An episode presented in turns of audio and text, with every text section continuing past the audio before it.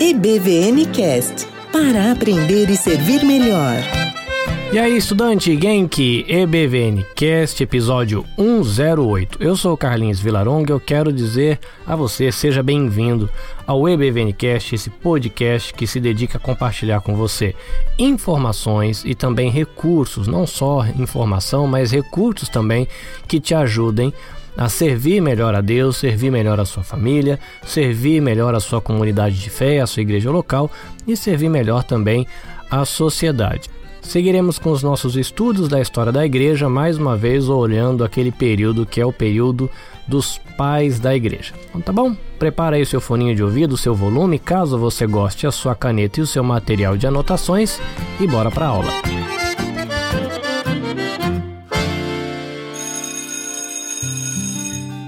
EBVN Cast.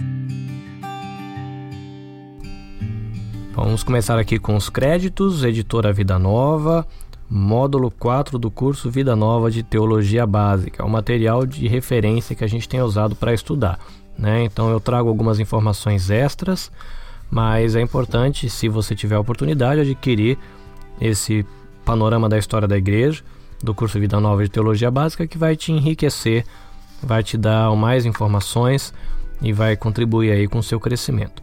Lembrando em que período da igreja a gente está. Nós estamos no período dos pais da igreja. Então é um período que vai desde da época depois dos apóstolos, né, por volta do ano 95, né, que morreu João ali um pouquinho ali nessa época, e a gente vai até o ano 600 mais ou menos. No começo, na primeira etapa dessa etapa dos pais da igreja, a gente tem os pais apostólicos, que a gente já estudou. Numa próxima etapa, a gente tem os pais que são os apologistas, aqueles que defendem a fé cristã é, contra as acusações que o mundo não cristão faz, mas também defende das heresias internas. E depois do ano 300, a gente vai ter entre o ano 300 e o ano 600 pessoal que é chamado os pais, os teólogos, que são os pensadores. a gente tem que lembrar do que estava acontecendo. Lembra que Constantino, aquele imperador que defendeu e incentivou o cristianismo, ele chegou ao poder. Né? A gente não pode dizer que ele era um imperador cristão, porque do ponto de vista que a gente vê as coisas, é questionável isso, porque ele não deixou de ser um sacerdote pagão, ele decidiu se batizar só antes da morte para garantir que ele ia ser salvo, então não dá para dizer que ele era cristão, mas ele é um cara que incentivou o cristianismo, ele desenvolveu o cristianismo na sua época quando ele era imperador. Então foi nessa época que tiveram algumas discussões a respeito da natureza de Jesus e a respeito da Trindade. Hoje, se a gente pergunta para você assim: "Ah, quem é Jesus?" "Ah, Jesus é Deus, Jesus é homem." Aí, esse negócio aí chamado Trindade. Ah, Trindade é o nosso Deus que é três, mas ele é um. Hoje para a gente é fácil, mas isso que a gente declara com tanta naturalidade hoje foi construído a partir de muita discussão. Não que foi inventado, mas foi melhor compreendido através de debates teológicos que aconteceram nessa época, porque as pessoas tinham as escrituras lá, mas no corre-corre, fugindo do império, ninguém parava para tentar ficar explicando isso de um jeito difícil ou de um jeito mais claro. Né? O que acontece é que por conta disso você começou a ter opiniões divergentes a respeito desse assunto. Por exemplo, a respeito da natureza pré-encarnada de Cristo. Nós confessamos como cristãos de que Jesus é a segunda pessoa da Trindade que encarnou, ou usando o termo bíblico, tabernaculou entre nós, os seres humanos. Muito bem. Como assim? Essa é a pergunta. Quem era Jesus antes da encarnação. E por volta do ano 300 surgiu uma controvérsia que envolvia um sacerdote do norte da África chamado Ário. Ele era um cara que ele tinha bastante contato com a, o pensamento grego e por conta da influência desse pensamento grego, ele afirmou que Jesus era um ser criado. Hoje é muito comum a gente ouvir isso quando a gente é abordado pelas pessoas que seguem a tradição das testemunhas de Jeová, que eles creem que Jesus foi uma pessoa importante, era filho de Deus, mas eles confessam que Jesus foi um ser criado. E aí, Ário é, ele com essa proximidade do pensamento grego, ele entendia de que Deus, um espírito que na visão dele um ser é, absolutamente indivisível, que não daria para você dividir Deus de jeito nenhum, porque o Deus é único, ele nunca teria a possibilidade de se juntar com a humanidade, porque humanidade é uma coisa material, basicamente. Tem corpo, tem físico. E se você lembra de coisas que nós já conversamos em episódios passados, você vê que existe essa tensão entre aquilo que é material e espiritual no pensamento grego. As coisas imateriais e espirituais são muito excelentes e aquilo que é material é ruim. Então, se Deus é perfeito, Deus é esse ser absoluto, Deus é o criador de tudo, jamais ele vai se meter dentro de uma matéria. Então, houve um momento na história, segundo Ário, em que Deus criou um ser que poderia ser essa ponte. Então ele tinha algum tipo de essência divina, que não era a mesma essência de Deus, e também tinha a humanidade dentro de si. Então por isso ele poderia ser a ponte entre isso. E isso começou a gerar discussão na igreja. O pessoal fala: não, peraí, mas não é isso que a gente vê quando olha as escrituras, quando a gente vê o material do Novo Testamento que a gente tem. E aí Lembrando, né, o Novo Testamento, o último livro foi lá de João, né, ano 95. Então já faziam 200 anos que o pessoal estava lendo Bíblia. E aí o imperador Constantino, percebendo essa treta, né, isso de 313, ele proíbe a perseguição à igreja e começa a incentivar. Então ele chama uma reunião, ele convoca uma reunião que é chamada de Concílio de Nicéia, no ano 325 para conversar sobre isso, porque Constantino ele estava querendo trazer unidade ao império dele. E aí essa unidade, em parte, construída a partir do cristianismo. E agora os crentes estão tretando, os crentes estão discutindo. Então vamos reunir essa galera para discutir, para conversar e chegar a um consenso, porque era uma igreja única. Lembra que esse negócio de ter um monte de igreja é da nossa época. Naquela época, era, as igrejas tinham uma certa independência, mas todo mundo era unido. Então o que um pensava afetava o que o outro pensava. E Constantino chama esse concílio, chamado de Concílio de Nicéia, o primeiro concílio ecumênico, né, uma, uma expressão que a gente vai ouvir algumas vezes, nesses né, concílios que são reconhecidos tanto pela Igreja Protestante quanto pela Igreja Católica, em 325. Então tinham três posições ali em Nicéia. Uma era a posição diário, de que era de que Jesus possuía uma essência que era diferente da do Pai. A outra era a posição de Atanásio, né? Esse cara vai ser importante para a gente, de que Jesus ele tinha a mesma essência do Pai. E a gente tinha uma outra opção que tentava conciliar as duas, que era dizer que Jesus ele tinha uma essência semelhante à do Pai. Ele não era diferente, mas também não era igual, então era uma essência semelhante. O nosso livro de referência diz que essa discussão foi uma treta, foi um debate, às vezes essa, esse debate virava discussão e às vezes uma discussão, inclusive uma discussão amarga. Mas o credo de Nicéia acabou condenando a posição de Ário, declarando ela como uma heresia, e eles fizeram um documento chamado de Credo Niceno, dizendo que Jesus era da mesma natureza do Pai.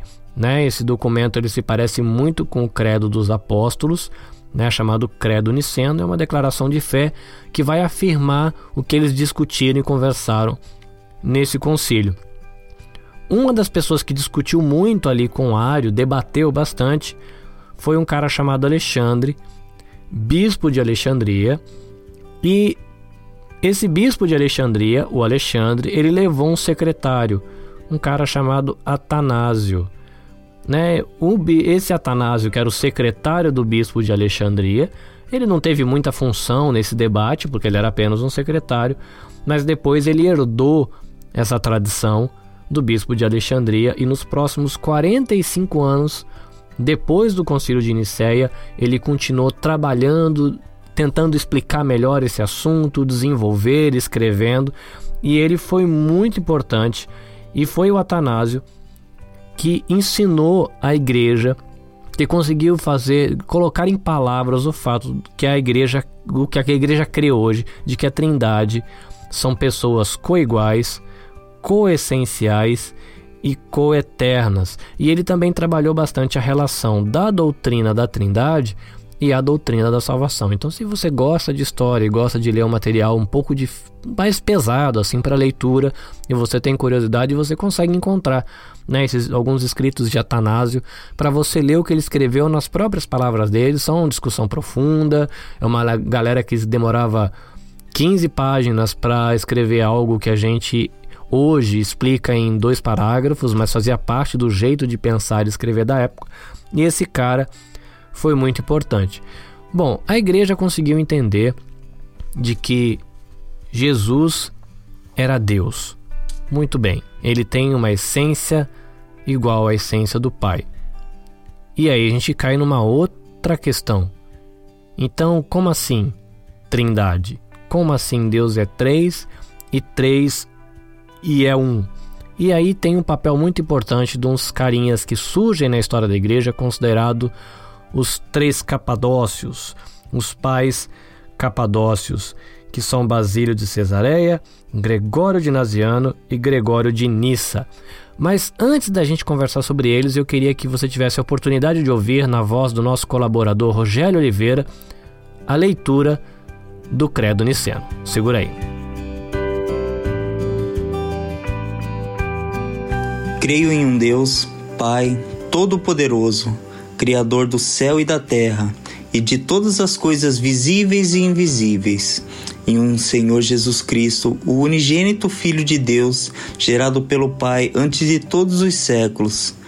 Deus de Deus, luz da luz, verdadeiro Deus de verdadeiro Deus, gerado não feito, de uma só substância com o Pai, pelo qual todas as coisas foram feitas o qual por nós, homens e por nossa salvação, desceu dos céus, foi feito carne pelo Espírito Santo da Virgem Maria, e foi feito homem, e foi crucificado por nós sob o poder de Pôncio Pilatos.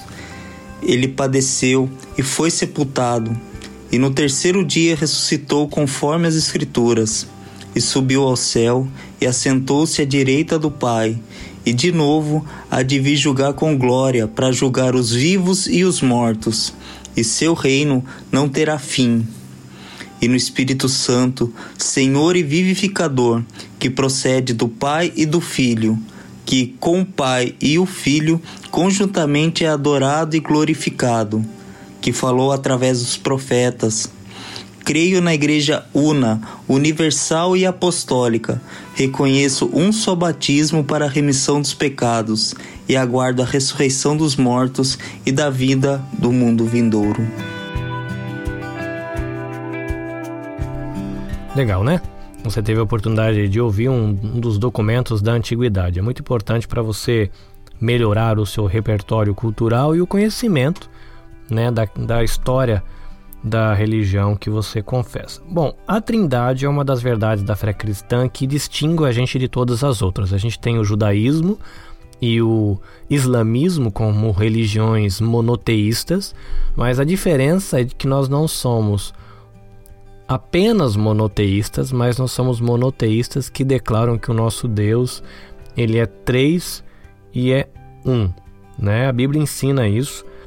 Deuteronômio 6,4 é muito claro em dizer que Deus ele é um, mas quando a gente vai para o Novo Testamento e tenta entender a relação do que está acontecendo ali, você percebe que é um Deus único, mas ele é tripessoal.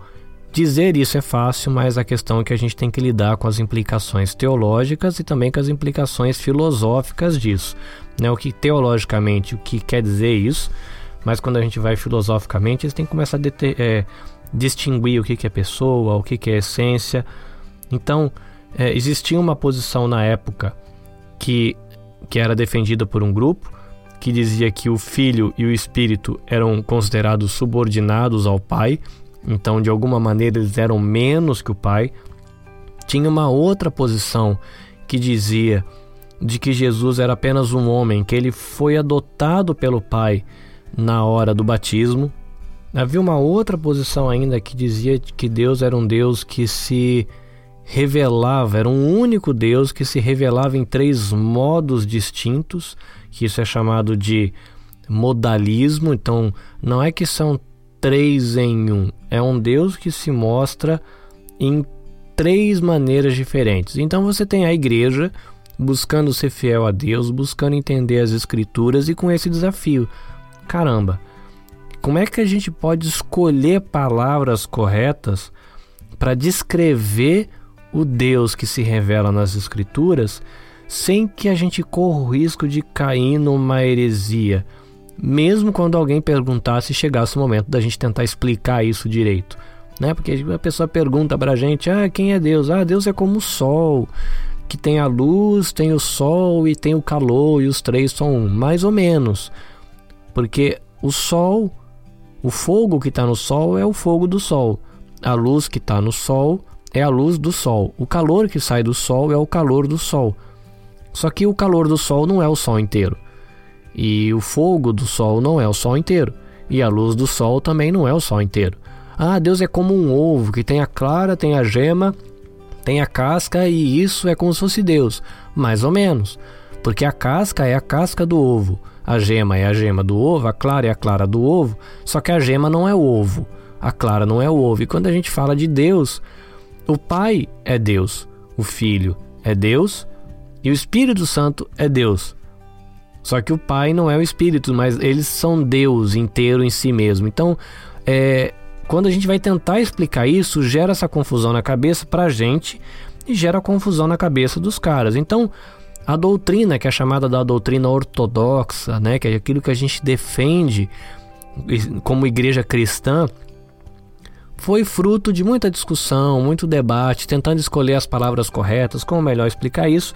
E os caras que ajudaram muito a gente nisso é os três amigos capadócios, né? O Basílio de Cesareia, tá ali por volta do ano 330, o Gregório de Nazianzo, mais ou menos também no ano 330, e o Gregório de Nissa também nesse ano. Um morreu um pouquinho mais tarde, outro morreu um pouquinho mais cedo.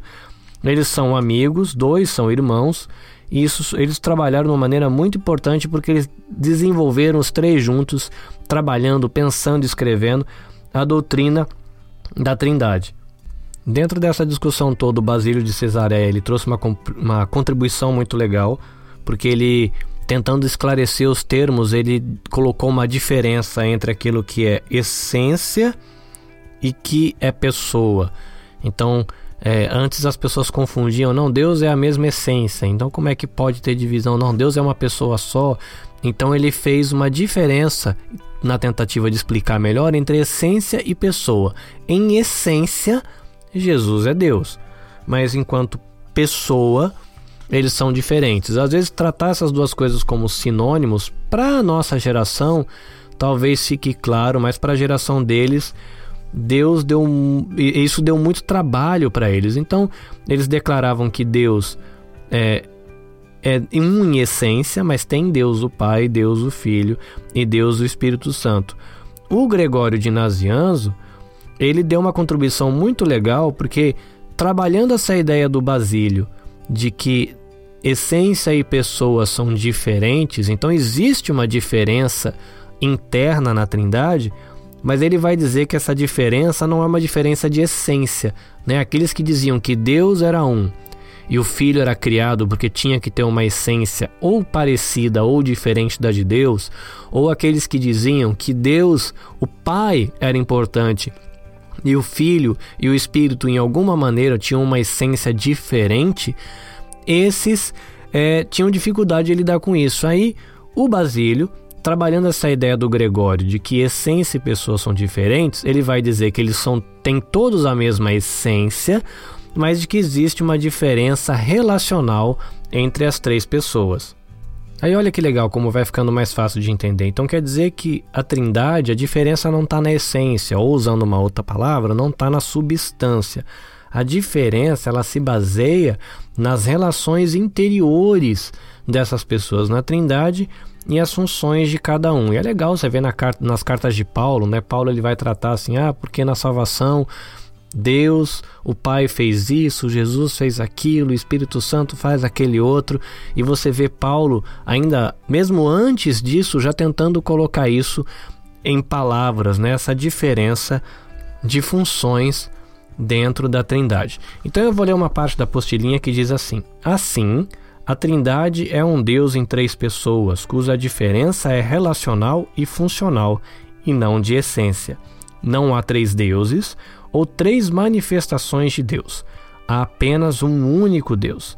E aí a gente pode usar aqui né, a passagem de Efésios 1, versículo 1 a 14, né, para você faz a leitura do texto que é, legal, mas vai dizer no texto que o Pai é quem escolhe, o Filho redime e o Espírito é quem cela. Você vai também ter essa ideia em 2 Coríntios 3,14 em 1 Pedro 1,2. Cada membro da Trindade está intimamente envolvido na história da salvação. Desse modo, podemos seguir Paulo e louvar o Deus Trino da graça. É difícil da gente imaginar o tamanho da treta que foi esses caras resolver isso, decidir que palavra usar, né? Mas graças a Deus que Deus levantou e ainda levanta em cada geração pessoas que nos ajudam a compreender, a discutir temas que às vezes são difíceis, colocar isso no papel e hoje em dia, né, colocar no YouTube, colocar no podcast, colocar na rádio e nos ajudar a entender as escrituras. Foi importante a contribuição desses três capadócios, esses três amigos, irmãos em Cristo, porque inclusive num outro concílio que nós tivemos, o concílio de Constantinopla, no ano de 381, foi o material produzido por eles que auxiliou a igreja a lidar com aquele momento e descrever de maneira correta o que era o ortodoxo e o que era o herético. Isso é muito bom, né? Então, da mesma maneira, eu espero que o nosso podcast aqui é, ajude a você a desenvolver melhor o seu entendimento sobre Deus, sobre a vida, sobre casamento, sobre ministério, sobre saúde física e também sobre saúde psíquica, saúde emocional. Tá bom? E falando nisso, é hora do nosso cafezinho e a gente deixa a palavra com o nosso colaborador, Rangel Queiroz.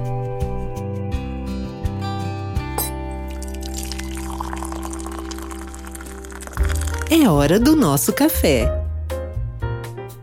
Queridos ouvintes, vocês já ouviram falar de auto-ódio? Eu sou Rangel Lisboa de Queiroz, psicólogo clínico, e este é o nosso tema de hoje. Na edição passada, eu falei um pouquinho sobre a neurose de abandono, sua formação, mecanismo de defesa e seis estratégias ou modo disfuncional de atuação da mesma no psiquismo e na vida humana. Basicamente, a neurose de abandono permanece atuando na vida e no psiquismo do indivíduo quando este deixa de viver o seu eu real para tentar alcançar um eu idealizado e imaginário. Falamos na primeira edição como forma introdutória, utilizando de um viés psicanalítico, onde eu abordei e destaquei o primeiro tópico, exigências implacáveis sobre si. Hoje falarei um pouquinho e classificando como segundo tópico desta nossa conversa o auto-menosprezo. O auto-menosprezo se manifesta no psiquismo e na vida humana levando a pessoa a depreciar, duvidar, desacreditar e ridicularizar a si mesma. Eu gostaria de dar uma breve ênfase em cada tópico aqui mencionado. Depreciar a si mesmo. O paciente, ele pode dentro deste critério desvalorizar a si mesmo, o seu trabalho e as suas realizações. No, na área profissional, como exemplo, ele pode prestar um trabalho, um serviço, e ao ser indagado pelo seu cliente o valor que ficou o seu trabalho, ele desvalorizar o que fez, reduzindo o valor bem abaixo da tabela, para sentir-se assim confortável e não tão ansioso diante de, da realidade de ter que expor o valor real de tabela no mercado ah, de trabalho duvidar de si próprio. Ele pode desacreditar, duvidando de si, das suas capacidades, dos seus recursos físicos e intelectuais e psicológicos, se tornando assim uma pessoa instável e insegura. Desacreditar de si mesmo. Dentro deste critério, o paciente pode vir a desacreditar de si mesmo, de que é capaz de realizar alguma coisa, de ir adiante e tornar-se um procrastinador, ridicularizar a si mesmo. Neste critério, o paciente pode estar caçoando de si mesmo, escarnecendo, zombando de si mesmo, se ridicularizando ou aceitando brincadeiras com tais conotações sobre si, ainda que sinta-se desconfortável e ansioso diante desta situação. O auto-menosprezo impede a pessoa de buscar o aperfeiçoamento e de seguir metas e de possuir objetivos, porque ela se considera indigna e sem mérito por quase tudo na vida, atribuindo e entregando seu futuro nas mãos do acaso, considerando que suas conquistas não foram alcançadas por seus esforços e méritos e simplesmente pela sorte. Muitas vezes o indivíduo consegue perceber sua atitude negativa, mas por si só não consegue alterar este comportamento, necessitando de ajuda de profissionais da área da saúde mental, principalmente a psicoterapia. Beijos em vossos corações e até a próxima. Obrigado, Dr. Rangel, e agora é hora de estudarmos sobre cultura japonesa com o Kleber na aula extra. Hoje tem aula extra, porque aprender é bom.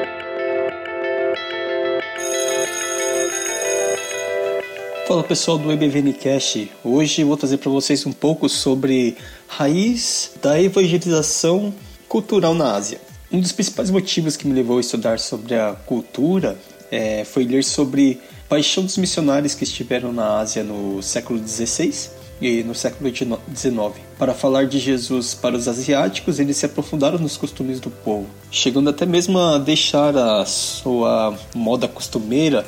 No caso do Hudson Taylor, ele era europeu e passou a se vestir com roupas nativas. E os chineses usavam uns penteados meio estranhos, né, para eles. É, raspavam a cabeça e deixavam uma trança. Hudson Taylor foi um desses missionários que adotou esse costume, sendo criticado até mesmo pelos missionários contemporâneos dele. Bom, é, Hudson, que demonstrou maior paixão pelos chineses, levou muitos para Jesus e deixou uma marca no coração da nação chinesa, dentre outros missionários. Se você for pesquisar sobre a construção da missão na China, você verá que tem também, se eu não me engano, John Patton, entre outros, que foram assim homens é, incansáveis na pregação do evangelho por lá. O mesmo aconteceu no Japão, no século XVI, né?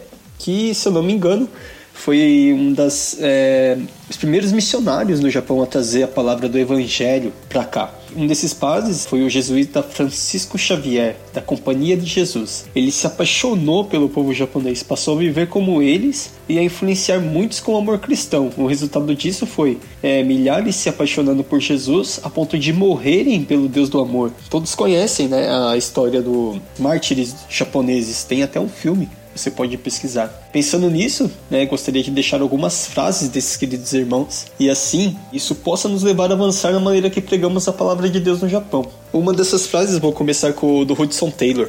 Ele disse assim: Se eu tivesse mil libras, eu daria a China. Se eu tivesse mil vidas, daria a China. Não, não a China, mas a Cristo. Podemos fazer muito para ele? Podemos fazer o suficiente para um Salvador tão precioso? No Japão, Francisco Xavier, ele deixou uma carta falando assim: nas primeiras notícias sobre o Japão, Francisco Xavier afirmava que o povo japonês era o melhor já descoberto. Ele elogiava sua sociabilidade, boas maneiras, senso de honra e falta de malícia. Além disso, afirmou que, embora fossem pagãos, estavam dispostos a ouvir argumentos contra suas crenças e vícios. Quem diria, hein, pessoal, que o povo japonês 1549, os japoneses ouviriam dessa maneira, né, o evangelho de Jesus. A maneira como eles receberam a palavra, de acordo com essas cartas, foi de uma forma como nenhum outro povo é, do mundo havia recebido. Uma outra carta de Cosme de Torres, né, um dos outros missionários jesuítas que chegou ao Japão.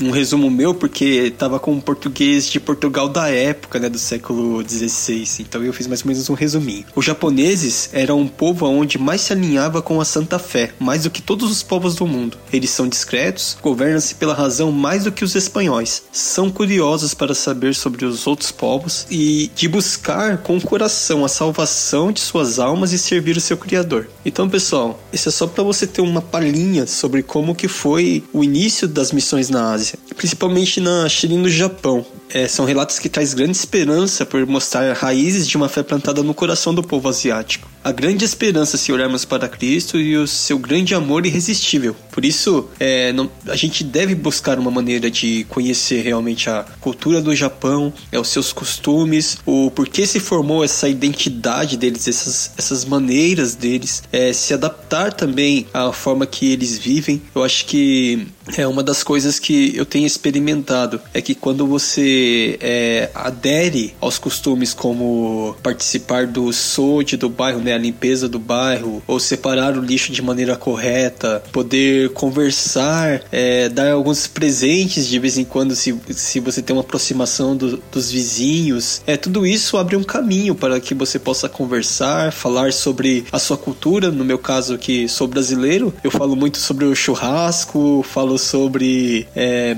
feijoada e, e, eles gostam e eles são curiosos, eles querem saber, querem conhecer realmente. Em alguns casos pude falar da fé cristã e eles aceitaram a palavra e mas faltou a oportunidade de ter uma igreja, um local, ou talvez um grupo de estudantes japonês é, para poder é, falar melhor sobre o evangelho. Bom, fica aqui esse incentivo para podermos buscar é, entender a cultura desse povo e de termos um evangelismo mais focado, mais eficaz é, sobre essa nação, ok? Um abraço para todos, até mais.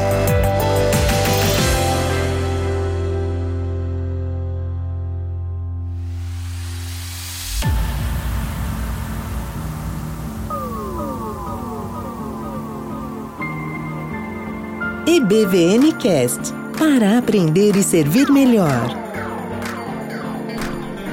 Coisa boa, estudantes, estamos quase chegando ao fim deste episódio do EBVNcast. Eu quero só lembrar você de que eu continuo trabalhando lá no nosso site. Se você quiser ver como ele está, com o novo visual bonitinho na bcast.jp o site da nossa produtora, onde você vai encontrar os links para você ouvir cada um dos podcasts que nós é, editamos aqui na Nabecast e que formam a Nabe Podcast Network. Inclusive lá você vai encontrar informações sobre o que nós fazemos aqui no EBVNcast, a foto do pessoal da equipe e algumas informaçõezinhas mais a respeito da nossa história. Lembrando que você tem nobecast.jp no Instagram, no Facebook você encontra nabecast.jp, que é a página no Facebook da produtora, e você encontra também EBVNcast no Facebook, que é a página do nosso podcast.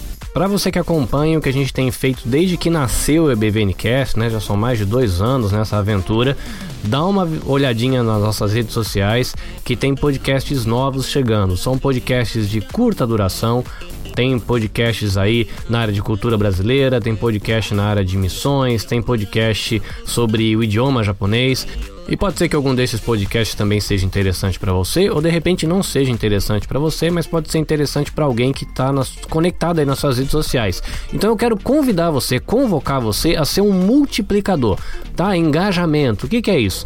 Você pegar e começar a compartilhar os episódios daquele podcast que você curte. Na hora que sair o episódio, é legal quando você coloca o seu joinha, mas também você pode pegar e citar alguém ali, marca a pessoa nos comentários, você pode também compartilhar na sua rede social, dar um print, né? Bater uma foto da tela do seu, do seu smartphone, você ouvindo o podcast, e tudo isso vai ajudar a ter visibilidade. As pessoas vão perceber que você está ouvindo, vão ficar curiosas de ouvir aquilo que você está ouvindo.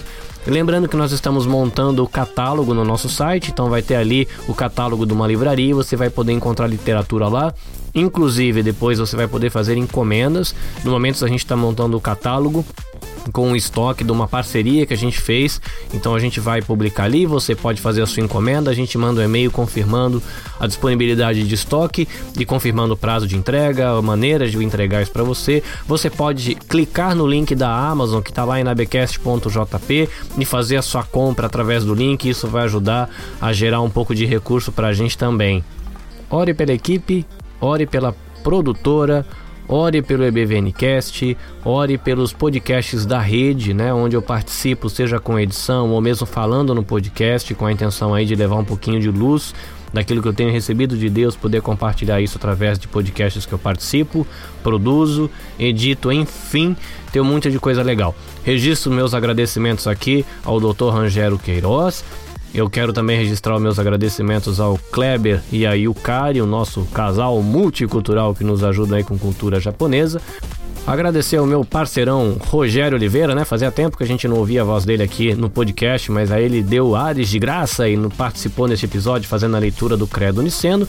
E para terminar, a gente vai ter a voz de Mateus Agata falando pra gente os livros do Pentateuco e os livros históricos do Velho Testamento em japonês. Então, Gênesis, Êxodo, Levítico, Números, Deuteronômio. Aí a gente entra nos históricos Josué, Juízes, Ruth, 1 Samuel, 2 Samuel, 1 Reis, 2 Reis, 1 Crônicas, 2 Crônicas, Esdras, Neemia e Esther. Ok? A gente vai de Gênesis a Esther. Se prepara para a aventura e vamos lá. 旧約聖書 Velho Testamento, 創世記 Gênesis, 出エジプト記 Êxodo, レビ記 Levítico, 民数記 Números, 新明記 Deuteronômio, ヨシュア記 Josué, 詩詩記 Juízes, ルツ記 Ruth, サムエル記第1 primeiro livro de Samuel, サムエル記第2 segundo livro de Samuel, 列王記第1 primeiro livro de Reis, 列王記 第2 segundo livro dos Reis, 歴代史第1 primeiro livro de Crônicas, 歴代史第2 segundo livro de Crônicas, エズラ記 Esdras, ネヘミヤ記 Neemias, エステル記 Esther. Muito bem, curtindo a nossa musiquinha motivacional de treinamento, respira e agora vai. 創世記出エジプト記レビ記民数記新明記ヨシュア記 詩詩記ルツ記サムエル記第1サムエル記第2列王記第1列王記第2歴代史第1歴代史第2エズラ記ネヘミヤ記エステル記 EBVN Cast. Coisa linda, estudante EBVNcast, para você aprender e servir melhor a Deus, a sua família, a sua igreja local e a sociedade. Eu sou Carlinhos Vilaronga, foi muito bom ter você por aqui. Te espero no próximo episódio. Deus abençoe você. Lave suas mãozinhas. Caris, shalom e até mais.